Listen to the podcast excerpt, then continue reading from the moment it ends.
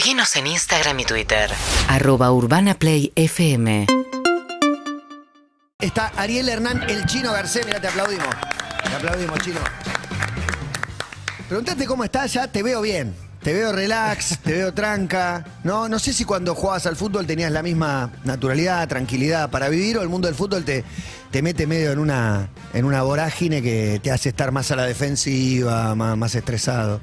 Sí, eh, bueno, gracias. gracias Bienvenido, por Chino. el interés. No sé ni por qué vine, en un principio me puse a pensar. Porque Marco te volvió loco para mí. ¿Por qué vine? No, después me di cuenta que tenía onda contigo y que, Sí, y sí, que siempre buena nos hemos onda. encontrado y, Exacto, nos vimos, nos vimos en algunos lugares. camarines. de- Sí, total, de banda. Pará, también te digo, en el Mundial de Sudáfrica, Sí. eh, te vimos una vuelta en el Fan Fest. Ah, estaba sí, con los claro. amigos, yo estaba con otro periodista Sí, claro. Y nos miramos y dijimos, no decimos nada. Y Eh, vamos a decir. no, la realidad estaba es en- que- Iba con los amigos y Claro. estaba en el Fan Fest con los amigos. Sí, no daba que. la realidad es que la otra vez hablé un poco de eso y salieron ahí como las notas de que como si yo me había escapado. Toda una locura. No, cero. Eh, eran los días libres después de los partidos y mis amigos iban, estábamos en Pretoria. Pero esa foto, uno del plantel, está con los amigos del Fan Fest. Sí, Era fácil para un No, y aparte, claro, y aparte la, era lo que yo quería vivir en un punto. Obviamente que agradecido de lo que viví después. Pero sí de que yo me contaban las historias de mis amigos, eh, anoche salimos, hicimos, fuimos, va. Claro, claro, con-". claro. Y a mí me, me parecía súper loco. Está Así bueno, que claro. Estuvo, estuvo bueno. Yo ¿Cómo estoy con? Maradona en el plantel, sí. Claro, ¿cómo estoy? Estoy bien. Lo que hablabas recién de, de mi pasado y el fútbol y mi tranquilidad. A mí me pasó ahí unas, unas cositas que, que me llevaron. Yo estaba en tercera división y me dijeron que mi forma de jugar era como muy desplicente y tenía que ser como más macho y más duro. Y me puse macho y duro. De hecho, mis amigos de inferiores me dijeron, loco, te volviste rústico. Vos no eras así, jugabas de cinco, tenías todas unas partes ahí. Y bueno, y como que hice caso y fui cumpliendo para poder como lograr el objetivo. Y ese hacerme macho y ese hacerme duro me sirvió por un lado y por otro lado me puso una coraza linda, fuerte, que no sé si toda mi vida es... Sirvió para la carrera. Sirvió para la carrera y después es como que, ah, bueno, che, eh, podrías aflojarte un poco, relajarte y, y encima tengo una parte ahí muy sensible que siempre la tuve, que la tuve que Se olvidar. te ve relajado, Sí. ¿no? Sensible. Sí, bueno, es parte de eso. Yo creo que la sensibilidad o esta vulnerabilidad, que en el fútbol si también la mostrás muy, muy, es como que no sos tan bien visto, quizás no jugás. Sí, sí. Entonces como que me puse una coraza y bueno, y después volver a, a eso cuando dejé de jugar y cuando ya empecé a sentir el cuerpo, porque también esta herramienta de- del cuerpo, tenía los pies duros, todo duro, no sentí una caricia, me pasaba la mano por la rodilla, no la sentía. Todas cosas que también uno se va como Esa es la parte mala. preparando, claro, para ese combate, esa guerra, y cuando soltás todo eso, o tenés ganas de soltar, aparecen otras cosas. Yo no sentirme con dolor, sentirme de que tenía un cosquilleo, sentirme de que sentía, ¿no? Eso fue como un cambio tremendo para mí. Y bueno, ahí arrancó otra película, que es la que estoy viendo hoy, que esto, ¿no? De poder... ¿Cómo es la película? ¿Hace cuánto dejaste el fútbol? Y dejé... 10, 5, o sea que estoy 2014. perdido. 2014. Ah, van a ser 10, van a ser 10. Ah, me pasó una cantidad. Un montón. Una cantidad de cosas, no solo años, ¿no? Pero hay algo liber- eh, liberador a partir de todo esto que decís cuando uno deja el fútbol también, que te lleva a la película que vivís ahora. ¿Sentís algún tipo de libertad? Sí, en realidad de la forma que, que elegí de dejarlo, sí, porque yo me estaba sintiendo que ya perdía el tiempo, como que me tenía que ir a concentrar y que perdía el fin de semana y tenía ganas de hacer otra cosa, tenía ganas de, de disfrutar, de ser amigo, de ser novio, de ser padre, de ser un montón de cosas que no estaba sintiendo que, estaba a la altura. Y bueno, me retiré de ese lugar, entonces todo eso también para mí, no digo que fue fácil, porque todavía vengo con, con un trabajo, porque hubo muchas cosas, porque esos personajes y ese macho que me llevó a, a donde me llevó en lo deportivo, hoy también se quiere quedar, porque también tuvo un montón de resultados. Entonces, cambiar eso, transformar eso y darle, me llevó tiempo.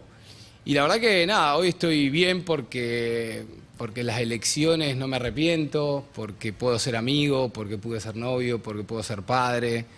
Y eso también es como en un momento, yo me acuerdo que laburé con Chacho después de... Claro, fuiste ayudante de campo de Claro, Chacho. Yo ayudante de campo, le dije, mira, loco, yo soy medio amigo hermano. Chancho, le digo, lo máximo. Sí. Y le digo, loco, yo te ayudo y te colaboro porque somos amigos, no sé cuál va a ser el plan, si dos meses, dos años diez. Y a los dos años dije, bueno, esto no es más para mí, creo que ya estamos. Y me arrastró un montón y me empecé a cuestionar nuevamente cosas de que me empezaba a perder el tiempo, ¿viste? Como si yo tengo que hacer otras cosas, que tengo 35, 38 años, necesito salir a vivir otras cosas. Y bueno, y por suerte encaré para esos lugares y, y sí, no sé si la palabra liberación, pero sí encontré otra cosa en mí, que es disfrute. Me costó mucho a mí disfrutar. El relato que nosotros generalmente escuchamos sobre jugadores es tal técnico me cambió la vida porque me hizo jugar, me cambió de posición, me enseñó caso a pegar, eh, pegarle mejor en los tiros libres y demás. Pero tomo la otra parte para preguntarte a vos, que me parece que sos el indicado, es si hay técnicos que te pueden cagar la vida, o sea, cambiándote el puesto, eh, enseñándote a jugar de otra manera y decir, yo no era así, yo no jugaba así. Sí, en lo deportivo hay muchas cosas que van influyendo. También tiene que ver con uno. Yo cuando me dijeron hacete macho podría haber dicho no. Pero fue así, hacete macho. Y yo me tenía que hacer fuerte, duro y macho, sí, porque era muy Eras un flaquito, pisador. pisador, como que iba ahí. Era como que canchereabas, que eras y displicente. no, mi forma era. Jugaba de cinco, ¿no? Jugaba de Jugaba de cinco, cinco. inferiores y tenía una formita más, más lírica, ponele. Más redondo, No, eh, no para- iba a para un- encontrar lugar para dar el paso a primera división. No ibas a llegar. Y nada, y me metí a comer, me dieron ahí una- unas nueces y un gozo, y me metí, me metí y me comí ese personaje. De lo cual ese personaje me llevó a jugar, me puse duro. Digamos, Y jugaste de dos, jugaste de cuatro. pegaba. No, era Eh, fuerte. No, viste, como me convencí de que era eso. Y bueno, como te contaba antes, mis compañeros me decían, che, ¿qué onda? Vos Nunca vas a tirar una cosita ahí, no sé, no tengo lugar, me la olvidé. Y después esto que decís vos, me parece que que si hay personas que te pueden cambiar, sí, claro. Es también un poco lo que uno, es- dónde está y lo que le influye y el convencimiento y todo eso. Lo que sí puedo decir es que en el fútbol, por lo que veo ahora está un poco más abordado, me parece, es la parte esta de que todo te enseñan a pegarle a esto, al otro. Pero me parece que hay una parte, hablaba yo en su momento de capacidad de respuesta interna, de la parte que uno trae que nadie habla de eso. Se enteraban en inferiores si se moría tu vieja o si te había, no sé, pasado algo grave. Después, ¿cómo estabas? Vos llegabas, entrenabas y eras Garcé o el sobrenombre y nadie sabía de vos. Hoy quizás está un poco más abordado porque se dieron cuenta, primero, que es un negocio y segundo, que somos personas y que los que van a llegar y los que defienden mañana lo que sea, cualquier interés, no deja de ser una persona. Y bueno, y hoy está, y eso me gusta, me gusta porque es lo que hizo falta siempre, aumentar esa capacidad de respuesta interna.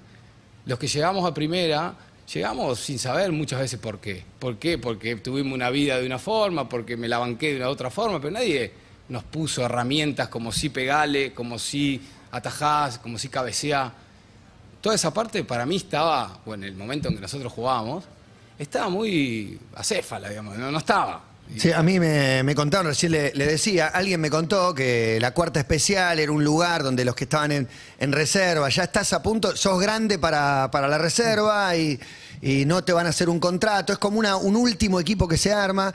Y ahí le faltaba uno y vos te animás, siete que juega de cinco, me que de dos, y se animó y jugó de dos. Y a partir de ahí a, las dos semanas estaba en la primera, cuando ya tenía destino de volver a Tandil y no ser futbolista profesional. Y la nota me la completa él diciendo el día de la prueba de River, que arman dos equipos y nadie conoce los 11 contra 11 que era, y era un baile. Y él dijo, pasame al otro equipo, al que estamos bailando. Y que esa actitud es mirada por... O sea, hay una cuestión de actitud que es clave en, en la carrera. Y tuya, Sí, digo. sí. Esos dos detalles te podrían haber puesto, no sé de qué hubieras laburado. Y mirá, O hubiera sido futbolista de la. B Nacional, del Vamos regional. en Cuando a mí me van, yo soy de Tandil, vengo de una familia, mi viejo tenía criadero de chancho, mi mamá docente y yo laburaba medio en el campo pibito. Mi hermano un poco más grande, la sufrí un poco más, pero yo vendía huevos, vendía diarios y cuando me van a buscar a mí para probar en Buenos Aires, yo estaba en una obra de peón de albañil. Había pintado piletas, había hecho un montón de cosas que estaban a la altura de esa vida que yo estaba llevando.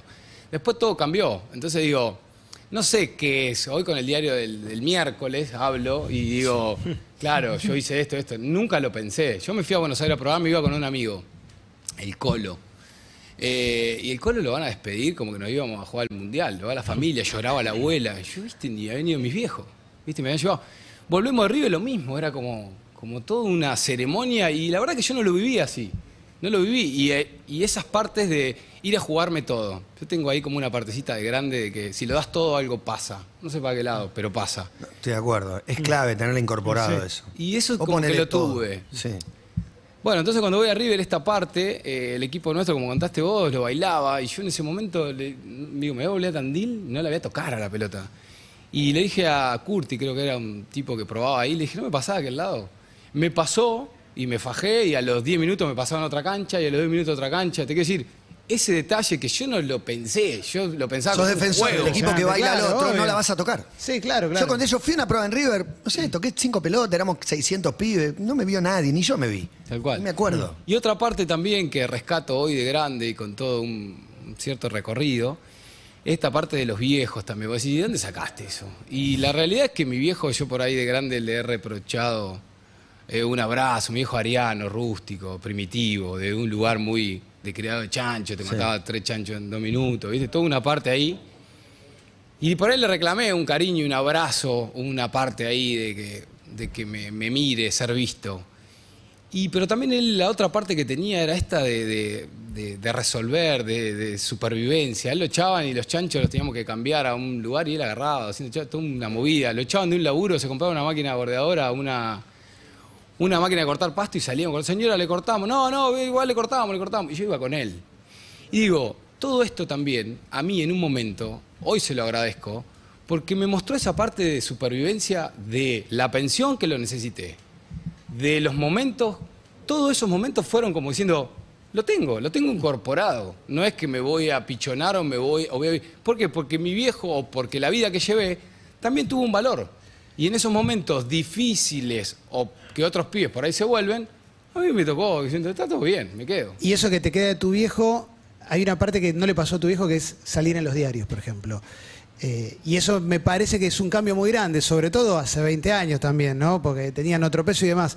Pero, ¿cómo manejabas vos internamente tus apariciones en medios? Por, por lo que fuera, positivo, no tan positivo, pero en definitiva todo repercute en un futbolista. Sí, para mí fue muy difícil. Es el día de hoy que antes de venir acá estaba sentadito antes que Sí, me sí. llamó él y me estaba como haciendo mi, mi cobertura ahí como para...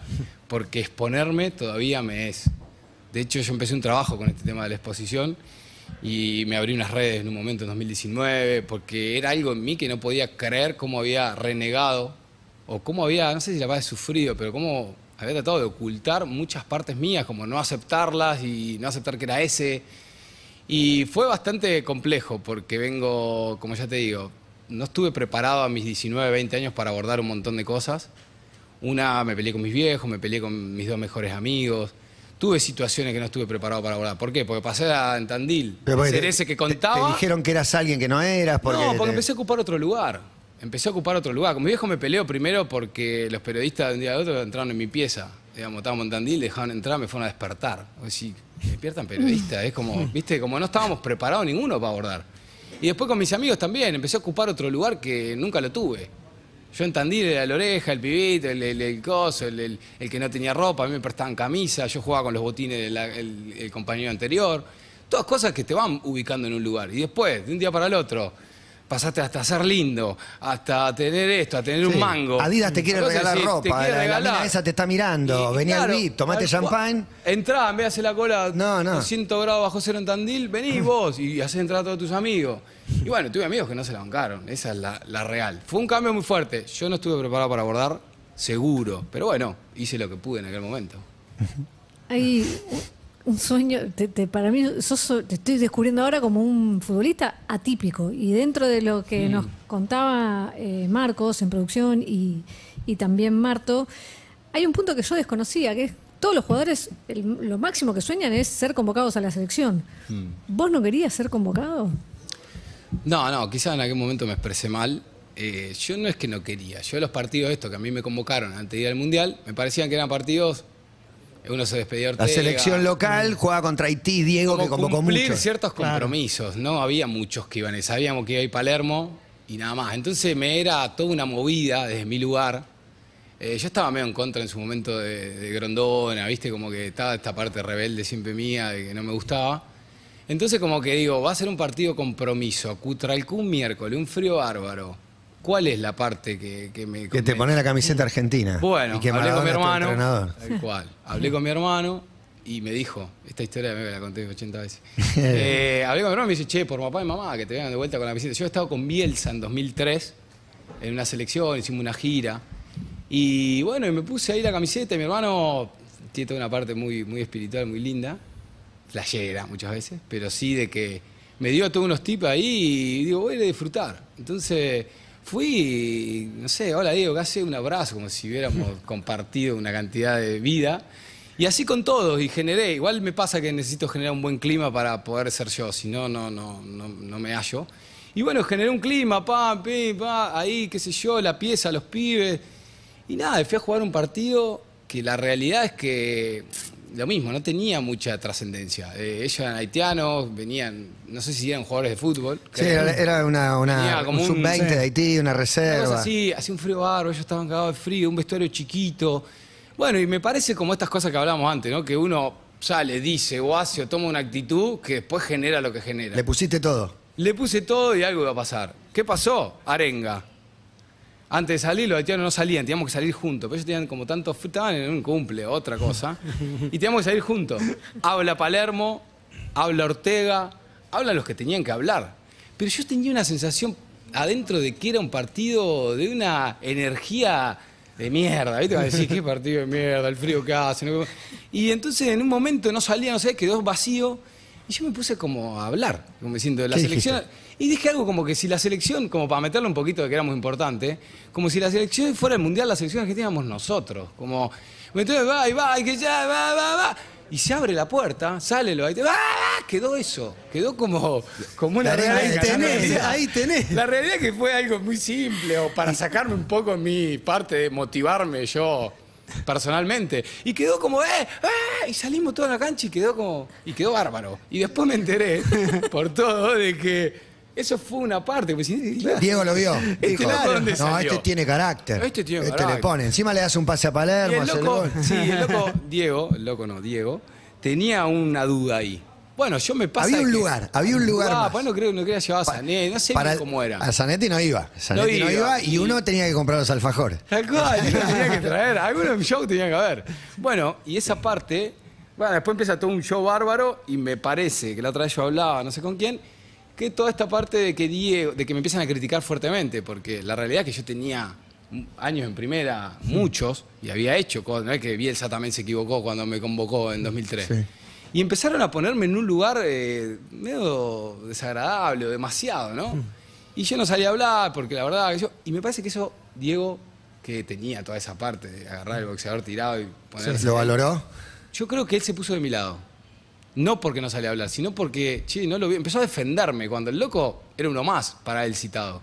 Pero se terminó poniendo de un lugar, me parece a mí, como, che, no lo vieron jugar los últimos seis meses a Garcés. eh, bla, bla, bla, bla. Y me parece que eso me dio un empuje por sobre los demás, ¿no? Como diciendo, este lo voy a llevar pues me la banco. Claro.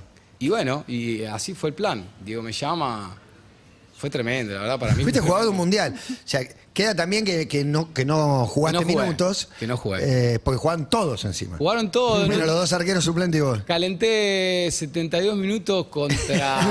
de verdad, 72. 72. Es un montón, es un montón. 72 contra Menos mal que no entraste, porque y entraba Palermo. Grecia, en Polocuane, de vuelta el frío. ¿Qué? Y entraba, ese 72 minutos entró Palermo como tercer cambio, porque no estaban las ventanas de ahora. Claro, claro. Lo que hicieron el otro día en el Mundial este, Pablo y Escalón. Que y los todo, puso a todos, a y todos. eso es grandioso. Pero Bueno, Pablo es. Pablo es grandioso.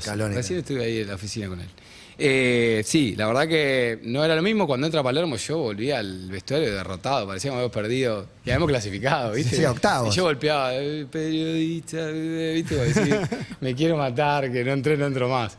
Pero bueno, fue, fue una aventura. Y la mayor aventura fue convocar a un montón de gente que, que no iba a ir al mundial.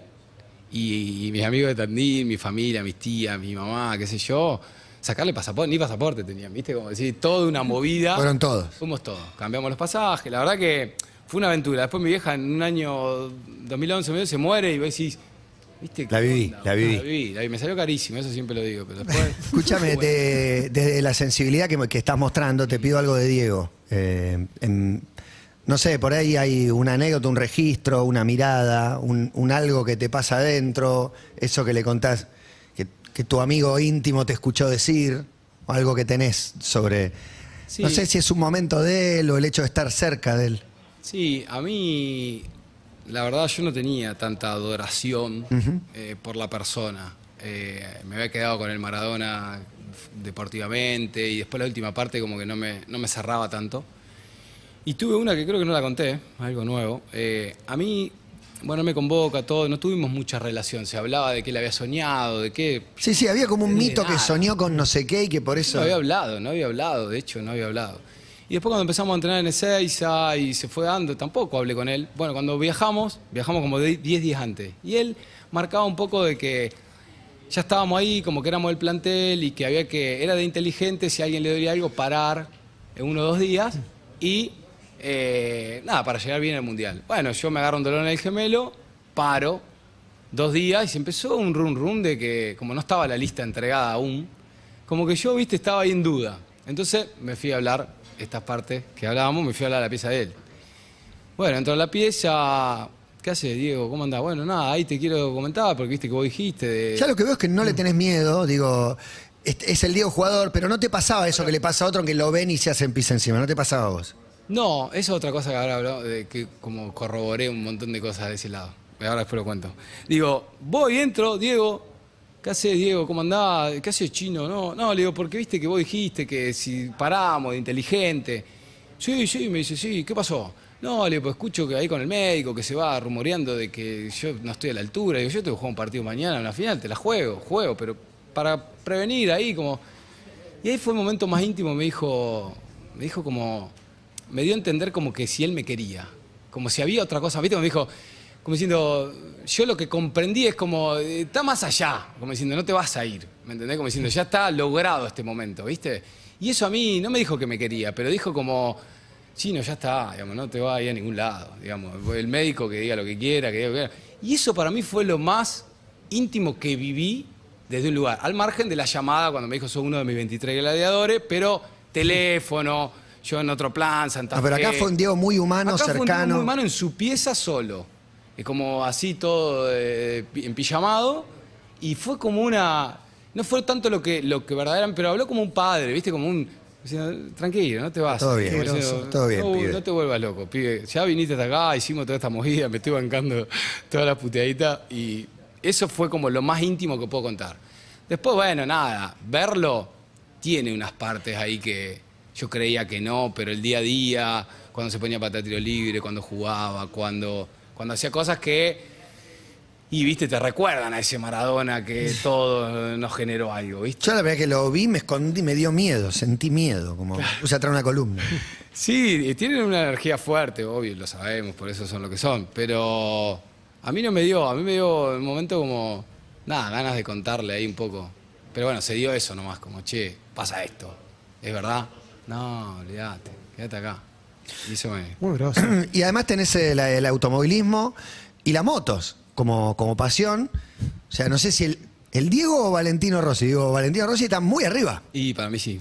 muy arriba. No, no, no es comparable, pero... No, no, ya sé, pero bueno. Sí, yo ahí usé un momento las camisetas de Valentina, como un pequeño en mí adentro. Valentina, 40. No sabe ni quién soy.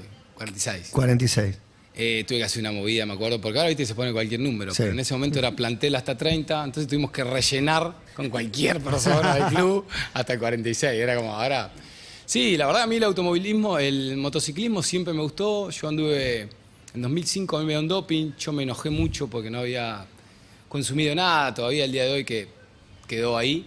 Y yo me re enojé con el barba, me enojé con todo. Sí, basta el que crea que, que sí, que consumiste algo porque... Sí, en realidad estaba ¿Qué metabolizado por explicación mi le, cuerpo. le encontraste Digamos, al por mi metabolito cuerpo de pasó, no sé qué? no es que no pasó. Lo que pasa que vos, siendo consciente, yo era, o te tomás, era benzoileconina la droga. Derivado de la cocaína o te tomaste 7 litros de té de coca. Yo jugué en Jujuy. No me tomé 7 litros de té de coca, no tomé cocaína jamás en mi vida. Entonces digo, después te pones a pensar y un montón de cosas que pasaron y todo, y decís, es muy fácil también yendo a un hotel. Hoy está un poquito más cuidado, pero vos ibas con Olimpo de Bahía Blanca, llegabas a un hotel en Jujuy y venía y te traían el plato. Toma, este para vos. La cocina salía. Si vos querés ponerle veneno, me envenená. Digamos, no es que hay un control, quizás River, Boca, hoy más, llevan sus cocineros cuando van. Es más arriesgado hacerlo, más- claro, es más arriesgado no hacerlo. Entonces digo, no sé bien, pero yo creo que tiene más un color desde ese lado, ¿no? Como alguien, no sé, un chabón de Jujuy que no me quiso, que era de Y pero el Boca. mundo del fútbol te clava la etiqueta y cagaste. Ya Claro. fuiste un doping positivo. Tal cual. Bueno, anda yo a me enojé mucho ahí, me enojé mucho con, con todo, con la vida ahí, era 2005 y me, yo venía con moto corriendo a escondida y me fui a correr. Dije, ya fue. Y me fui a correr un campeonato argentino. eh, nada, malísimo, pero la verdad que. lo ¿Pusiste contra disfruté. unos árboles? No, eso fue después. Ah. Eso fue ahora, en 2017 que corrí un campeonato. Y sí, también me pegué. No, ahí corrí. ¿Qué pasó? ¿Se, se cruzó el árbol? ¿Qué pasó? Sí, Cu- Culpa salté, del árbol, culpa del árbol. salté, Sí, salté y se me puso de costado. No soy muy pro. Y No, salté. si corres, es un montón. Se me puso de costado y me pegué con, con un árbol y me perforé el Se me pulmón. no, me, terrible, no, terrible, terrible. me quebré vértebra, costilla, me rompí un poco. Y largaste a partir de ahí. No, no, Ah. No, no largás. no. Me caí ahora hace un año y medio en cross, volví, me quebré el brazo. Y ahí dije, loco, me parece que, No es por acá. que cada vez que te caes, te golpeas. Antes, viste, era otra cosa. Me he caído muchas veces. y no me Ahora te rompés, después de los 40 te rompés. Después de los 40 te rompes. Te pasan un montón de otras cosas Sí, después de los sí. 40, pero sí. Y bueno, entonces justo me llama un amigo de Tandil y me dice, che, ¿qué onda si probamos este auto y no sé qué? Y cuando probé el auto dije, wow, hice tres trompos y estaba adentro y, y dije... Acá puedo chocar y no me mato. Acá puedo hacer cualquier cosa. El que hace Y bueno, el chino y es un Garcés. disfrute. Es El- un disfrute. La verdad que es un disfrute. Este, Yo tengo la sensación, eh, sobre todo por lo que contaste El al Chino Garcés principio, es el que más, está hablando, eh. más- más todo lo que fuiste contando a lo largo de la nota, como que estás en una búsqueda permanente. Como que estás todo el tiempo buscando algo en donde poner todo para que valga la pena, para que te haga bien a vos. No sé dónde estás ahora, pero esa sensación generas, como que sos un chabón, si me aburro, dejo. Y paso otra, do- doy vuelta a la página.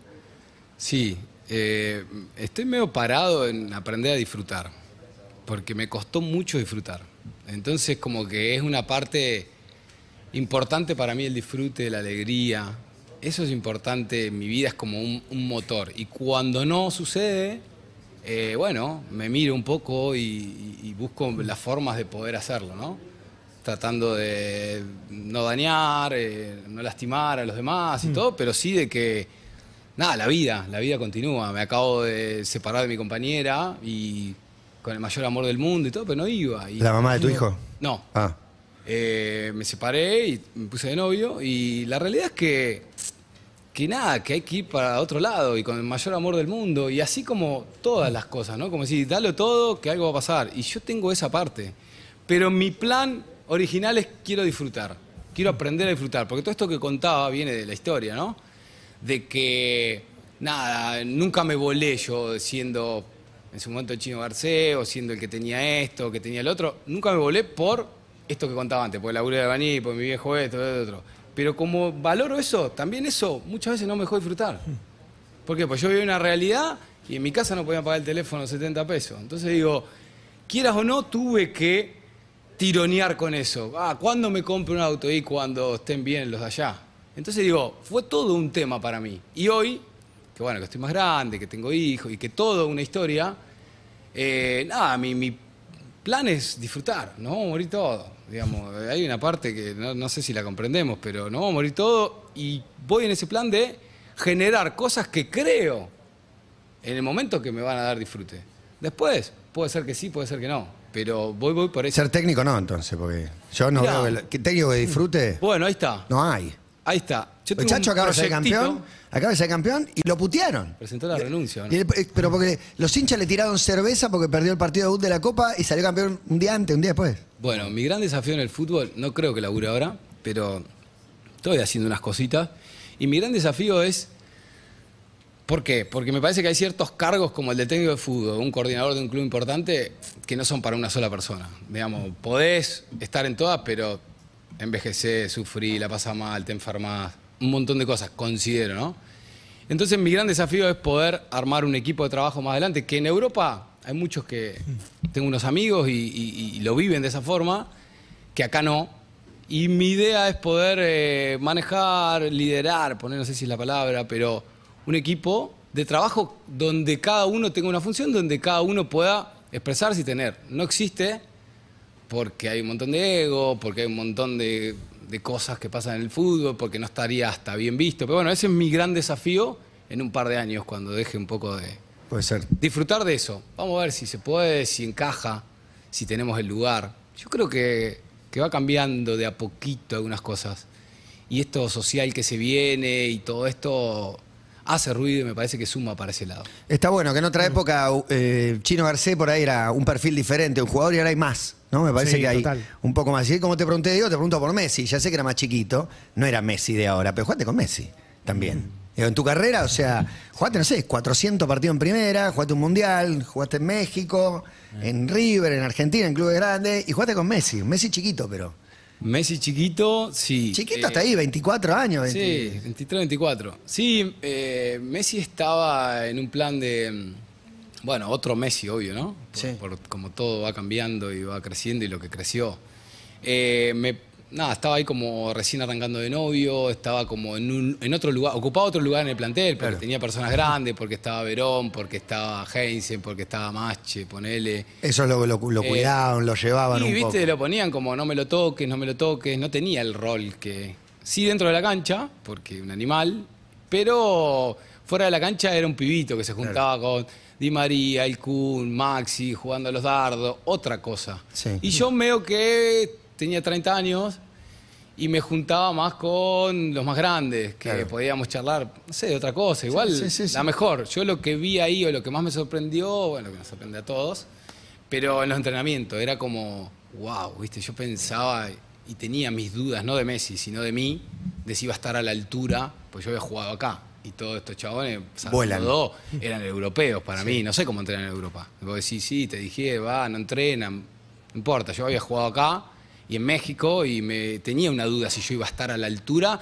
de esa parte interna, ¿no? Técnicamente, viste, el rompeole no quería hacer eso. Y bueno, me, me, me relaburé, me repreparé para eso.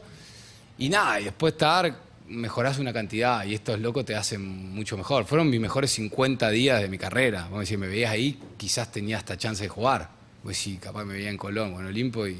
Tu, tu más alto nivel de tu vida. Sí, aparte estaba como flaco, como dedicado, como que... Sí, sí, la verdad que... Y bueno, y Leo, nada, el otro día, tengo una niña de nueve años, y nada, con este mundial, re Messi. Nunca me dio bola con el fútbol, ni sabe Pero- al fútbol. Qatar. Le compré la camiseta, pa, re, re, el otro día fue un cumpleaños disfrazada de, de Messi, me disfrazo de Messi. Bueno, y la chabona, yo, Muy bueno. sí, porque no teníamos ropa, quería una de no sé qué, le digo, nada, no sé, bueno, entonces de Messi. Pedile a Pablo, tenés cerca. Igual fuimos y era un montón Messi en el cumpleaños. No, lo que digo es que, mm, me olvidé lo que iba a decir. No, lo fuiste en cumpleaños con tu hija vestida de Messi, que no le venía dando bola al fútbol. Sí. Y de golpe ahora le, le- le agarró. Ah, ahí va. Le quería mostrar, porque cuando ella tenía dos años, había cantado una canción y yo se la quería mostrar. Y empecé a agarrar la compu. No la agarró hace mil años. Y empecé a ver un montón de videos. Para encontrar el video de ella, empecé a ver los videos del Mundial. Claro. Y ella empezó, ¿y dónde está? ¿Y dónde está? Claro, yo tenía los videos, viste, que anduve Sí, filmando. sí, que nunca más lo viste. Que nunca más lo vi, ni sabía, pero en un momento voy filmando, estaban jugando a PlayStation, no sé qué. Ahí está, ahí está, aparece Messi con un cortecito así de costado. Quiero decir, lo único importante que ella tenía era, era eso. Pero sí, compartí algo súper, súper lindo y anecdótico hoy. La verdad que me veo en ese momento y la otra vez fui a un retiro, cambiando de tema, digo, ni el físico. Está con muy, muy la cuestión espiritual, me, Sí, sí, estoy ahí como esta parte interna. En realidad... ¿El retiro que sin hablar? No, este no. Este Ok. eh, dietar unas plantas. Pero ¿Cómo, cómo? la- dietar, tomar unas plantas, Ah, ok. como ayahuasqueras de ese lado. Eh, ¿Era ayahuasca o era no, otra era cosa? daime. Otra cosa. viene de ese lado. Y, y nada, y digo que, no sé, se me estoy perdido, abro para todos lados. no, la cuestión espiritual, eso. Eso, no. eso está buenísimo. Para mí está buenísimo. Es inevitable en mí eh, esta parte de, de- de la parte emocional. ¿Viste? La, la- la oculté en un momento, pero no la pude ocultar más. Yo en 2013 dejo de comer carne, ¿no? Por decirte una cosa.